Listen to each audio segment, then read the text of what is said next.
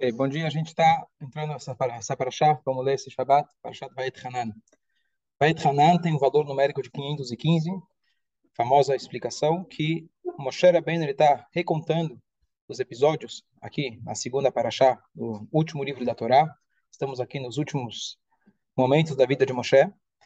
E ele está contando que ele rezou para Deus 515 vezes, insistindo para poder entrar em Eretz Israel. Eu tenho seis filhos, Baruch Hashem, e quando eles querem alguma coisa, eles insistem.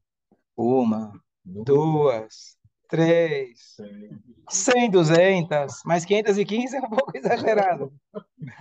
E ainda, de Moshe Rabbeinu, que não era uma criancinha na época, então o que, que ele pede tanto para Deus, até que Deus chega e fala para ele, chega.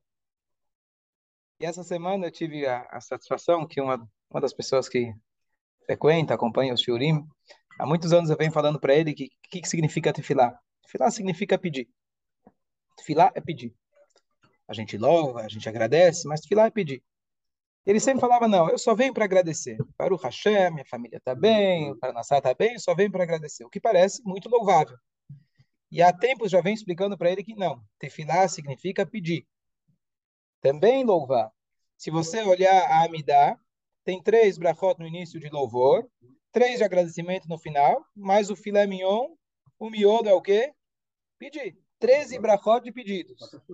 Então, tefilá, a mitzvah da tefilá da Torá é quando alguém precisa de alguma coisa, ele pede para Deus. Depois foi formalizado pelos sábios como, que horas, etc. Então, mas a tefilá é você entender que tudo que você tem, não só agradecer, mas pedir. A Shem está esperando o teu pedido.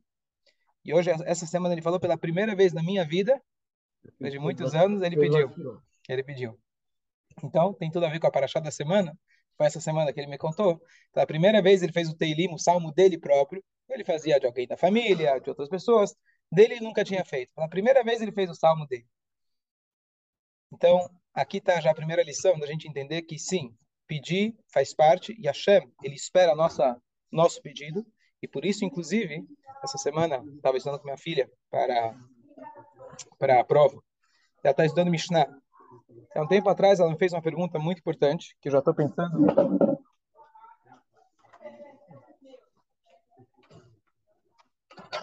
Pensando na resposta há bastante tempo, que é muito importante quando a gente ensina qualquer matéria, mas especialmente Torá, encontrar relevância. Você estuda, fica na escola, o que você mais escuta hoje não tem objetividade na escola, eu aprendo um monte de coisa, não vejo para que isso vai me adiantar no meu trabalho, no meu futuro, só para passar no vestibular, mas para a vida, nada. Então, ela me perguntou, ela está estudando uma Serretanit, aquela uma Serret que fala sobre jejuns, de chuva e etc. A menina tem 10 anos. O que, que isso importa para a minha vida? Especialmente que esses jejuns hoje a gente não, não segue exatamente. E ficou na minha cabeça, eu falei, eu preciso dar uma boa resposta para ela, mostrando que isso é relevante para a vida dela. Afinal, ela está na, na, na, escola aprendendo o Torá, e se eu não explicar que isso é relevante, bom, a professora está fazendo o trabalho dela, está ensinando a matéria, mas precisa mostrar que é relevante. Aí essa semana tive a oportunidade de sentar com ela e basicamente eu comecei a mostrar para ela um conceito muito interessante que logo aparece no início da Maserhet, que é a ideia que é o seguinte, que quando o povo de Israel estavam no Egito, eles tinham um Nilo que irrigava todas as terras. Hashem ele irrigava, um Nilo irrigava. Hashem ele faz uma promessa fantástica. Olha, eu vou tirar vocês do Egito e vou levar vocês para uma terra que depende de chuva. É um bom negócio? Demorou muitos anos até conseguir desanilizar a água, e ainda é caro. Fazer água no deserto, gotejar, todos aqueles programas que Israel tem, demorou muitos anos. Promessa boa, que troca que é essa? Deixa eu ficar no Egito. Qual a resposta?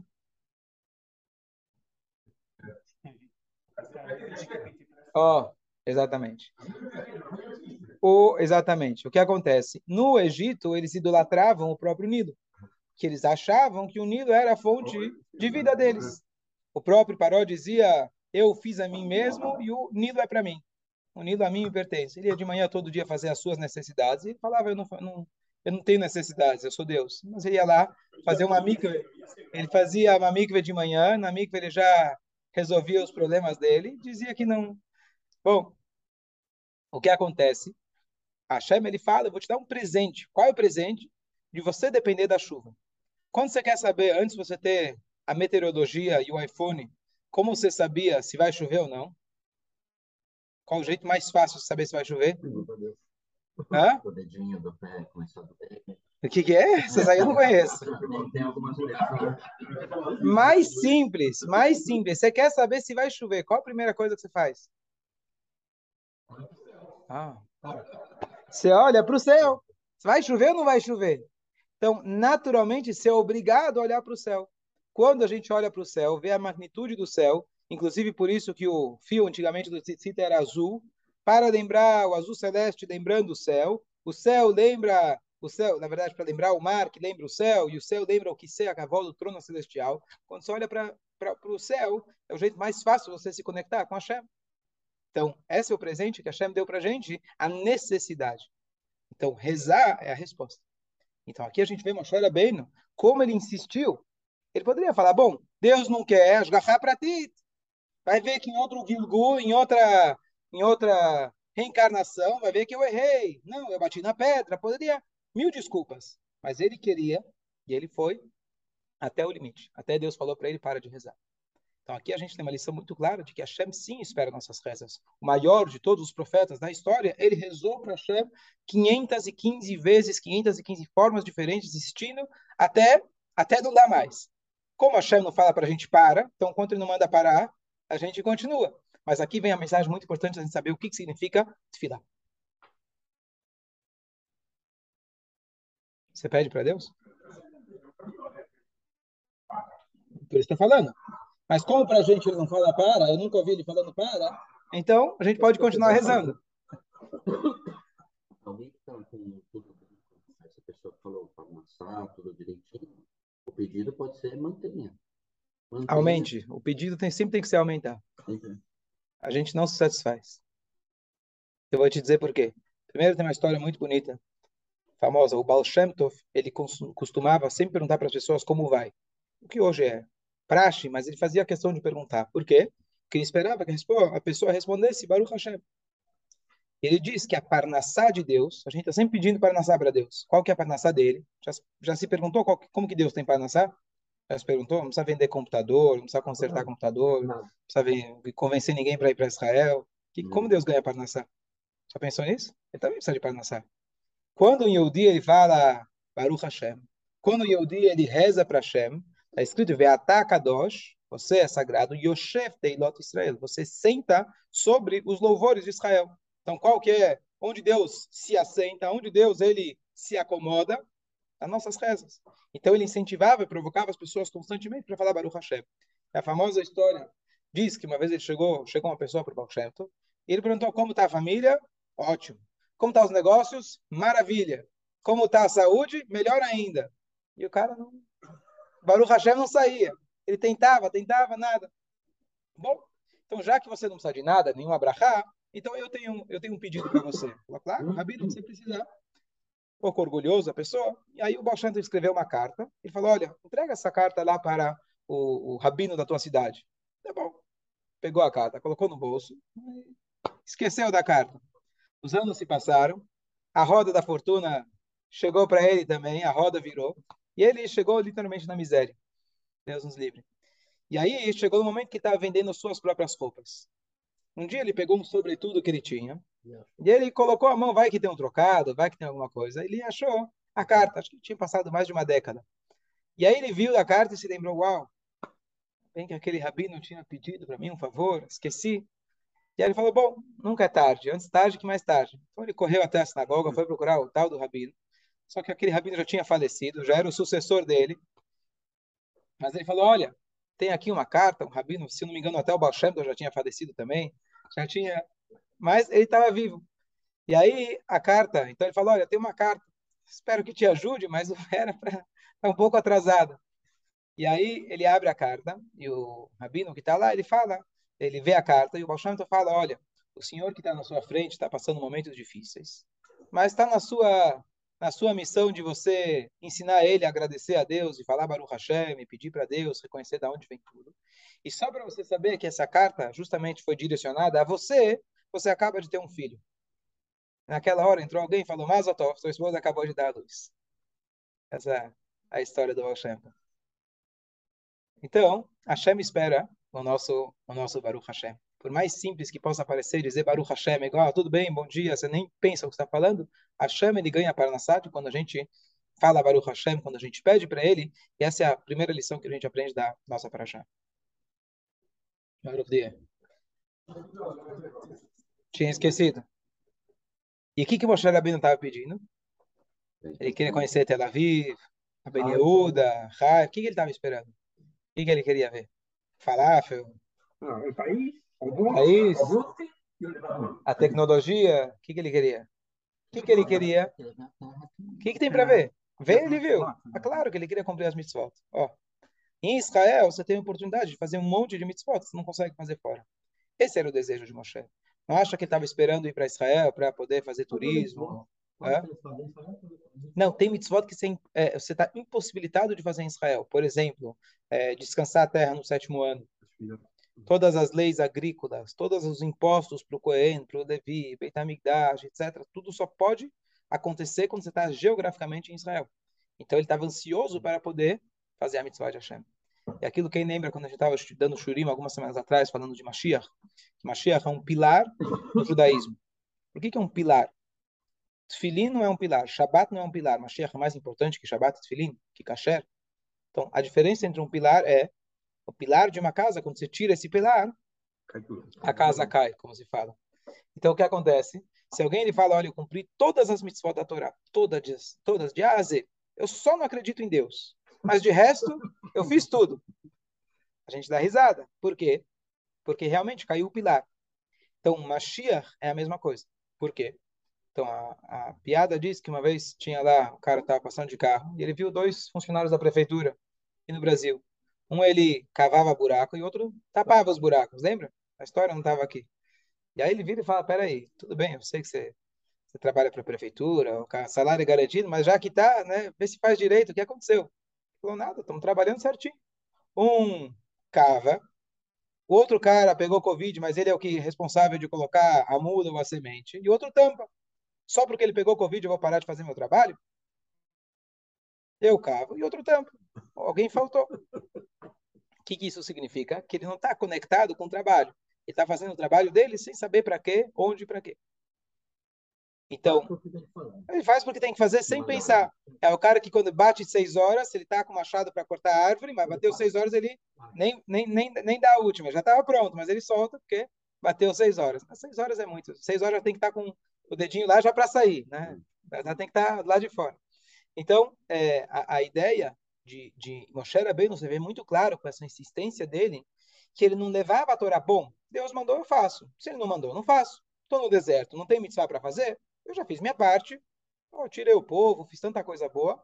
Então, gente, até logo, 120 anos, cumpri minha parte e acabou. Não, ele se identificava com a própria causa. Ele entendia que o objetivo da, de ter a Torá é poder cumprir ela de forma integral. Então, todo momento que ele não conseguia cumprir a Torá de forma integral, incomodava ele, de forma muito pessoal. Ele não estava pedindo para Deus, eu quero ter um sucessor, eu quero que meu filho possa herdar. Não estava pedindo para Deus nenhum abrahá pessoal. Ele estava pedindo para Deus, por favor, me dê a oportunidade de fazer a sua vontade. E esse é o pedido mais profundo que a gente pode pedir para Deus. Não é pedir riqueza para que eu possa ter uma vida confortável é pedir riqueza para que eu possa ter uma vida confortável para poder servir melhor a Kadosh Baruch Hu. E no final das contas, por mais que às vezes nossos pedidos possam parecer egoístas, no final das contas, a gente espera que quando a chama ele vai dar abundância para a gente, material, espiritual, a gente vai ter uma vida melhor e vamos poder ter mais capacidade de servir a chama melhor. E é isso que o Moshe Rabbeinu ensina, não só a, a insistência dele, e que a gente deve rezar, mas qual que deve ser a nossa kavaná a gente rezar. A nossa kavaná é para que a gente possa poder, para que a gente possa ter as condições de servir a Shem melhor. Então, você está pedindo para Parnassá? Pede Parnassá. Mas já lembra que a Parnassá vai te propiciar, fala, olha Deus, é um bom negócio para você. Porque se eu tiver mais Parnassá, vou te servir melhor, não vale a pena? O que você acha? O cara que chega, Rabino, essa semana alguém falou, quando teve lá, estava quanto a, a loteria nos Estados Unidos, é, falou, Rabino, se eu ganhasse, se eu ganhasse, dava para assinar. Com certeza dava 10%, com certeza dava 20%. Eu falei, eu jogo sozinho, ganho sozinho, não preciso de você. é fácil, né? Então você fala para Hashem, olha, se você me der, eu vou poder servir você. Você achar melhor. E essa, na verdade, é o pedido do Yehudi. É, quando a gente está pedindo para Kadosh Baruch Hu, no fundo, no fundo, o que a gente quer? A gente quer ter uma vida tranquila. Tudo bem, a gente se distrai às vezes com o mundo material, mas a essência nossa, a gente está pedindo para Hashem a chuva para que a gente possa realmente servir melhor. Foi isso que eu falei para minha filha, um pouco mais curto, né? mas a ideia de que, toda a ideia do Taniot, que são os jejuns, você pedir para Hashem e falar, olha, não está chovendo, não está chovendo, é você estabelecer uma conexão com Hashem. E você entendendo o seu dia a dia, falando para ela, olha, você quer ir bem na prova, você quer ter amiga, você quer na tua vida de criança, o que, que você quer ter de sucesso, lembra o tempo todo que depende de Hashem. E é isso que é a mensagem dessa, dessa massagem. Shabbat Shalom. Desculpa, o que foi?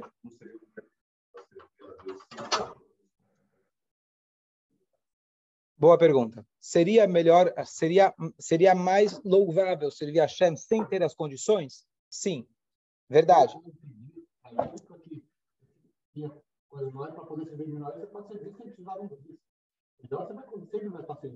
Boa. Então eu posso servir a Deus mesmo sem essas condições. A diferença é que o judaísmo não é mártir. A gente não celebra a, a, a miséria.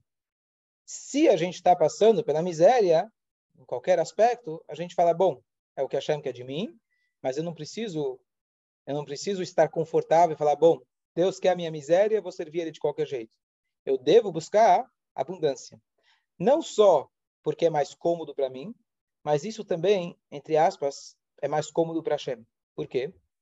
Quanto mais abundância eu tiver, maior vai ser o meu alcance de servir a Deus. É claro que o teste é maior quando eu tenho dificuldades, mas quando eu tenho mais possibilidade de servir a Ele, eu posso expandir o meu negócio, eu posso expandir o meu serviço a Hashem, eu posso influenciar mais pessoas, e assim por diante. Então a gente não celebra a miséria. A, a, o judaísmo fala: se você está numa dificuldade, ele te dá todas as ferramentas para você superar. Mas a gente não fica celebrando e dizendo: bom, esse mundo é assim, nesse mundo você não pode casar, como acreditam né, outras religiões, esse mundo você dá, dá o dinheiro para nós, você ficar pobre, que é bom ficar pobre, e assim por diante. Isso não tem isso não é judaísmo. O judaísmo, Moshe Rabbeinu era rico, Abraão era rico, Shlomo era rico, Davi era rico, e não tem nada de errado com isso, contanto que você saiba usar isso para o serviço de Hashem. Uhum.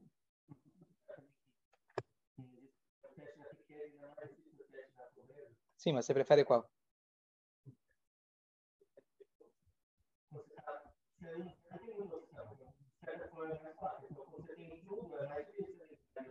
É verdade, é verdade.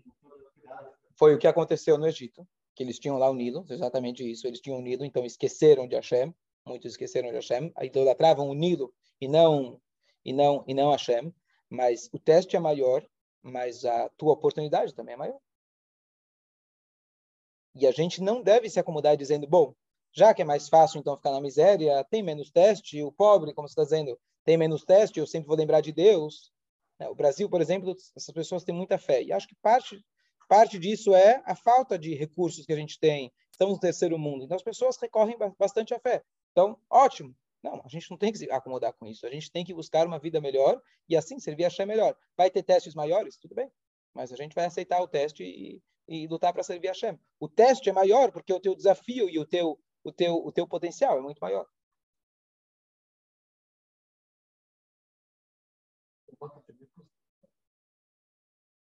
Tem que querer mais, tem que querer mais. Tem, qual, esqueci onde está a passagem, de que alguém lhe agradeceu a Deus, talvez você me lembra, mas ele não pediu. Ele agradeceu, parou por aí. Ele acabou perdendo. Não lembro exatamente qual era a passagem, lembra? Então, daqui a gente aprende. Estou tentando lembrar onde é a passagem. Mas daqui a gente aprende que sempre que se agradece a Deus, já emenda a próxima. Deus, valeu, obrigado. Então, espero a próxima ter mais ainda. Essa é a maneira judaica. Não tem nada de errado. Talvez porque você agradeceu o que você tem que pedir mais. Então, a Hashem está esperando. Exatamente, exatamente. Teoricamente, você pode dizer, bom, eu agradeci a Deus, então estou reconhecendo. Se ele me der mais, eu vou agradecer mais. Não, ele já espera de você o pedido. Você tem que pedir para Kadosh Baruch.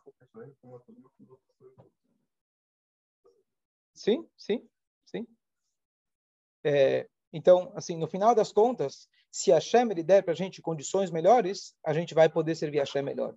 E aqui tem uma explicação bonita. Se a gente for ler o Shema Israel, Shema Israel promete coisas materiais. Olha, se você de escutar Deus, eu vou te dar chuva, vou te dar abundância, você vai comer, você vai satisfazer. Se você não fizer, ok. Será que o nosso, a nossa recompensa por fazer mitzvot é ter comida, bebida? Essa recompensa de uma mitzvah? Poxa, achei que uma mitzvah é uma coisa muito além de poder pagar minhas contas. E a resposta que o Maimonides ele escreve que as promessas da Torá não são recompensas. As promessas da Torá estão te dizendo o seguinte: se você trabalhar direito, você vai poder ter uma sala mais confortável, vai poder ter um ar condicionado e uma e uma cadeira mais cômoda e um computador que funciona melhor, certo? Olhando para o Isaac, a internet melhor. Isso não é o salário, apenas melhores condições de trabalho. Se eu vejo que você é um funcionário com bastante potencial, então eu vou falar, poxa, deixa eu investir nesse cara, dá para ele melhores condições, que a minha empresa vai deslanchar mais ainda. Não é uma, na verdade, é um interesse próprio meu. Eu tenho esse interesse em te dar essas condições que para mim compensa. Então, quando a Hashem ele promete para a gente, isso não é o Sahar. O Sahar está escrito nesse mundo, a gente não tem nada que possa recompensar por uma mitzvah sequer que a gente faça. Riqueza, abundância, a nossa mitzvah tem uma, um alcance muito maior do que isso. Quando a Hashem ele promete, ele está dando para a gente condições melhores de trabalho. Então, quando a gente está pedindo, no final das contas, é um pedido que não é egoísta. E aqui está a questão. Quando a pessoa fala, não, eu só agradeço a Deus, porque eu não, eu sou altruísta, eu só quero agradecer. Não. Você tem que lembrar o tempo todo de que você pedir para Hashem é do interesse dele. A Hashem, ele falou no início, como a gente falou, ataca Dosh, qual que é a parnassá dele? Ele tem interesse que você tenha condições melhores. Ele tem interesse que você lembre dele, não só no agradecimento, também no pedido para Hashem. E eu estou falando ao mesmo ponto algumas vezes, porque as pessoas, às vezes, têm dificuldade de entender isso. As pessoas, nem o cara que eu falei, por muitos anos ele só agradeceu a Hashem. Tem uma outra história famosa, tinha um, um, um, um Hassid, que muitos anos ele vinha no Rebbe dele. E a esposa falava para ele, vai pedir, olha, precisa pagar as contas, as galinhas precisam dar ovo, a vaquinha precisa dar leite, pede para o Rebbe. E ele sempre pedia, Rebbe, eu chegava no Rebbe, falava, falar da vaquinha, falar do ovo. Rebbe, eu quero rezar melhor. Rebbe, eu quero me conectar mais com Deus. Eu quero fazer mais mitzvot. Ele sempre pedia a parte espiritual. Bom, um belo dia, um belo dia, não lembro o detalhe da história, mas é, o Rebbe falou para ele fazer um negócio. Um negócio, negócio de, de, uma negociação. E aí ele perdeu tudo que ele tinha. Tudo, tudo, tudo, tudo. Acho que até a roupa dele precisou consignar. Chegou nessa hora e falou, Hashem, olha, nunca te pedi nada em relação a Parnassá, mas agora, pelos meus filhos, a situação está ruim. Ele voltou até o Rebbe dele, o Rebbe deu uma brachá, ele ficou muito rico. E o Rebbe falou para ele, em outras palavras, eu estava com essa brachá na ponta da língua, você não sabe há quantos anos. Mas você nunca pediu para Deus. Eu precisei fazer de tudo para você estar tá no, no fundo do poço e falar, Hashem, me ajuda. Aí a brachá veio para você. Então saiba que Hashem tem muita coisa reservada para a gente. Só, ele está esperando você pedir. Não é que você está gastando suas fichas pedindo para Deus. Pelo contrário, Deus está com isso pronto para você. Ele só está esperando que você fale, Hashem, dê para mim. E dessa forma a gente recebe a nossa, a nossa, as nossas, as nossas brachot. Então, só para concluir, a gente está aqui nessa paraxá. Essa paraxá tem a primeira parte do Shema Israel, uma paraxá muito básica, que ela fala para a gente também sobre a passagem do, do, do, dos dez mandamentos e conceitos básicos da nossa fé. Por exemplo, alguém vai dizer, vai dizer, bom, a Torá não é verdade. E Hashem fala, fui eu que falei com vocês. Vocês mesmos ouviram. Não existe nenhuma outra nação onde a gente vai ver, por exemplo, que Hashem fala no livro, vocês viram. Todos os livros de todas as seitas e religiões é fulano viu e contou para gente. A Torá é aquela que atesta e fala, olha, vocês viram eu falando como Moshe bem. Então, se alguém tem dúvidas, olha nessa paraxá e vai ver realmente como Hashem ele desafia dizendo para a gente, vocês têm dúvidas da Torá, vocês têm dúvida de alguma coisa? Então, realmente, apenas olhar na Torá. Não tem nenhum livro de história que conta alguma coisa dizendo, vocês viram, se aquilo não foi verdade. Se fosse eu escrever um livro querendo dar autenticidade para algo que não é, eu escrever de uma forma diferente. Olha, eu vi, eu sonhei, eu profetizei. Hashem, Hashem, ele fala, vocês viram. É? É, exatamente. Então, aqui a ideia é que a Torá está falando para a gente que nós vimos. E a gente vê até hoje, a gente continua vendo os milagres de Hashem, e que Hashem possa dar para a gente um Shabbat Shalom, só coisas boas, se Deus quiser. Tchau,